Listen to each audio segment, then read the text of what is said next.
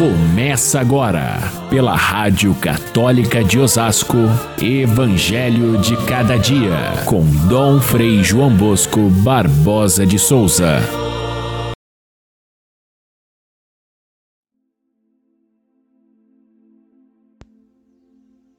Vendo o que havia acontecido, os outros empregados ficaram muito tristes.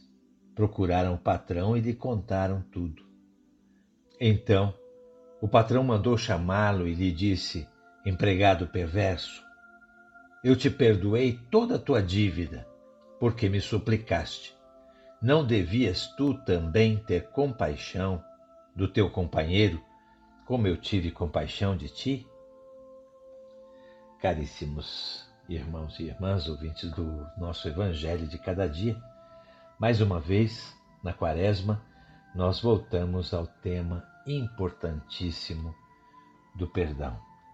Um tema tipicamente quaresmal e um tema central em toda a espiritualidade, em toda a convivência, em todo o sentido da fé cristã e até o sentido da vinda de Cristo ao mundo para trazer o perdão do Pai, pagar um preço altíssimo e cobrar da nossa parte um preço pequeno de fidelidade, de amor e de doação da nossa vida em troca do seu perdão.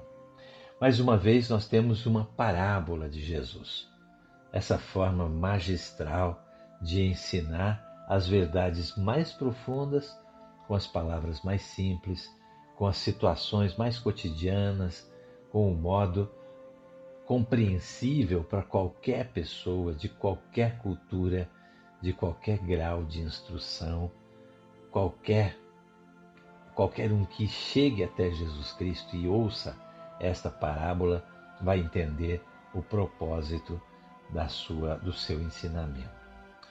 Nós temos no Pai Nosso essa mesma estrutura, mas de forma positiva, quando dizemos: Pai, perdoai-nos assim como nós perdoamos. É a forma positiva. Se eu sou capaz de perdoar o meu irmão, também Deus me perdoa. Aqui na parábola é, é mais chocante porque nós temos a forma negativa. Nós temos a história do empregado que devia muito dinheiro, uma grande fortuna, e a, que foi perdoado pela generosidade do rei, do rei patrão, do rei que é Deus. Em consequência, ele devia também perdoar o seu, o seu companheiro que lhe devia uma pequena quantia. E ele não o fez, e isso deixou chocados não só os seus companheiros de trabalho, mas também o próprio patrão que cancela, revoga o perdão que havia dado ao seu devedor maior, porque ele não foi capaz de ter compaixão com o seu, com o seu companheiro. A pergunta de, de Pedro feita a Jesus é que motiva toda essa história e essa parábola. E a pergunta foi a seguinte: Senhor, quantas vezes eu devo perdoar? Sete vezes? Quando Pedro faz essa pergunta, ele já está pensando que perdoar sete vezes é muito, é demais. É ser generoso com o perdão. Sete é um número que significa muito, bastante.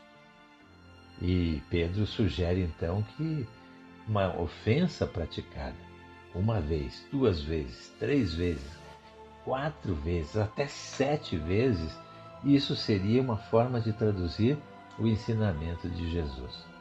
E Jesus então toma essa afirmação de Pedro e a multiplica enormemente, dizendo: Pedro, não sete vezes, mas setenta vezes sete vezes. Ou seja, o perdão deve ser oferecido sempre.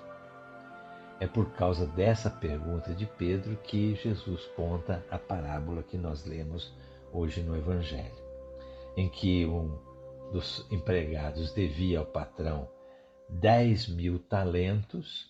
Na nossa tradução da Bíblia se fala uma enorme fortuna, e o outro que lhe devia apenas alguns denários, uma pequena fortuna. Talvez a gente pudesse dizer que 10 mil talentos, eh, se a gente fosse traduzir para o dinheiro de hoje, seria algo impossível de um empregado ganhar durante toda a vida. Ou seja, ele devia a vida inteira, enquanto que o outro lhe devia algumas moedas, alguns denários, algo que pudesse significar talvez o seu salário de poucos dias ou de um mês. Enfim, a desproporção é tão grande que fica chocante na parábola, mas é isso justamente que quer chamar a atenção Jesus. Num universo onde todos são devedores para todos, todos nós devemos, porque somos faltosos uns com os outros, porque somos desatenciosos, porque somos maus, porque a maldade impera. No universo desses, o perdão é a única forma de criar comunidade de amor.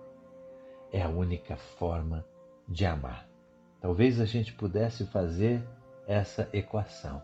Só é possível amar quando há perdão.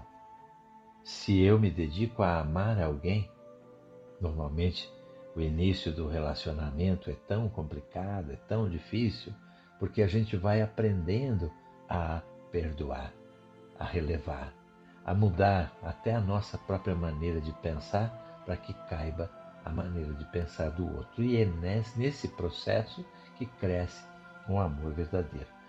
O inverso também é possível a gente dizer: se não existe um perdão contínuo, nenhum amor sobrevive, nem mesmo a maior das paixões, nem mesmo a paixão pelos filhos, nem mesmo a paixão por Deus. Não, não acontece se Deus não nos perdoa a cada dia, se nós não buscamos o perdão de Deus.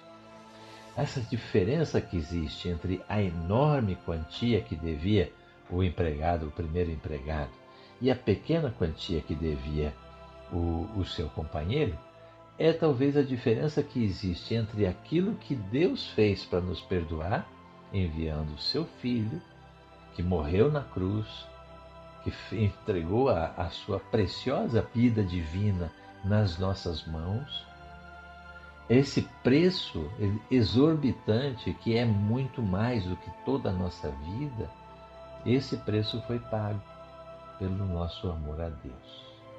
E, no entanto, aquilo que Deus exige de nós é aquela pequena quantia que o segundo empregado tinha como dívida.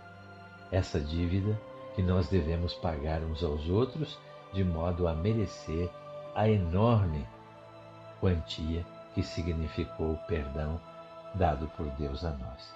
Buscar a religião para obter o perdão é algo de fundamental.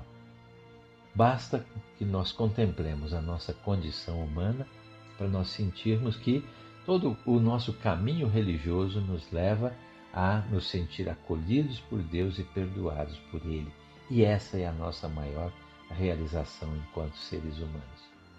As pessoas que não têm fé, que não têm a, a presença de Deus em suas vidas, jamais vão experimentar essa alegria de se sentirem reconciliados e perdoados. Essa é a maior é o maior presente que Jesus nos oferece com a sua cruz. E nós então temos que buscar compreender cada vez mais na nossa vida a necessidade do perdão de Deus para que nós possamos também oferecer esse mesmo perdão aos nossos irmãos. E consequências tem isso na nossa vida, na nossa vida pessoal? Isso significa sanidade da nossa consciência.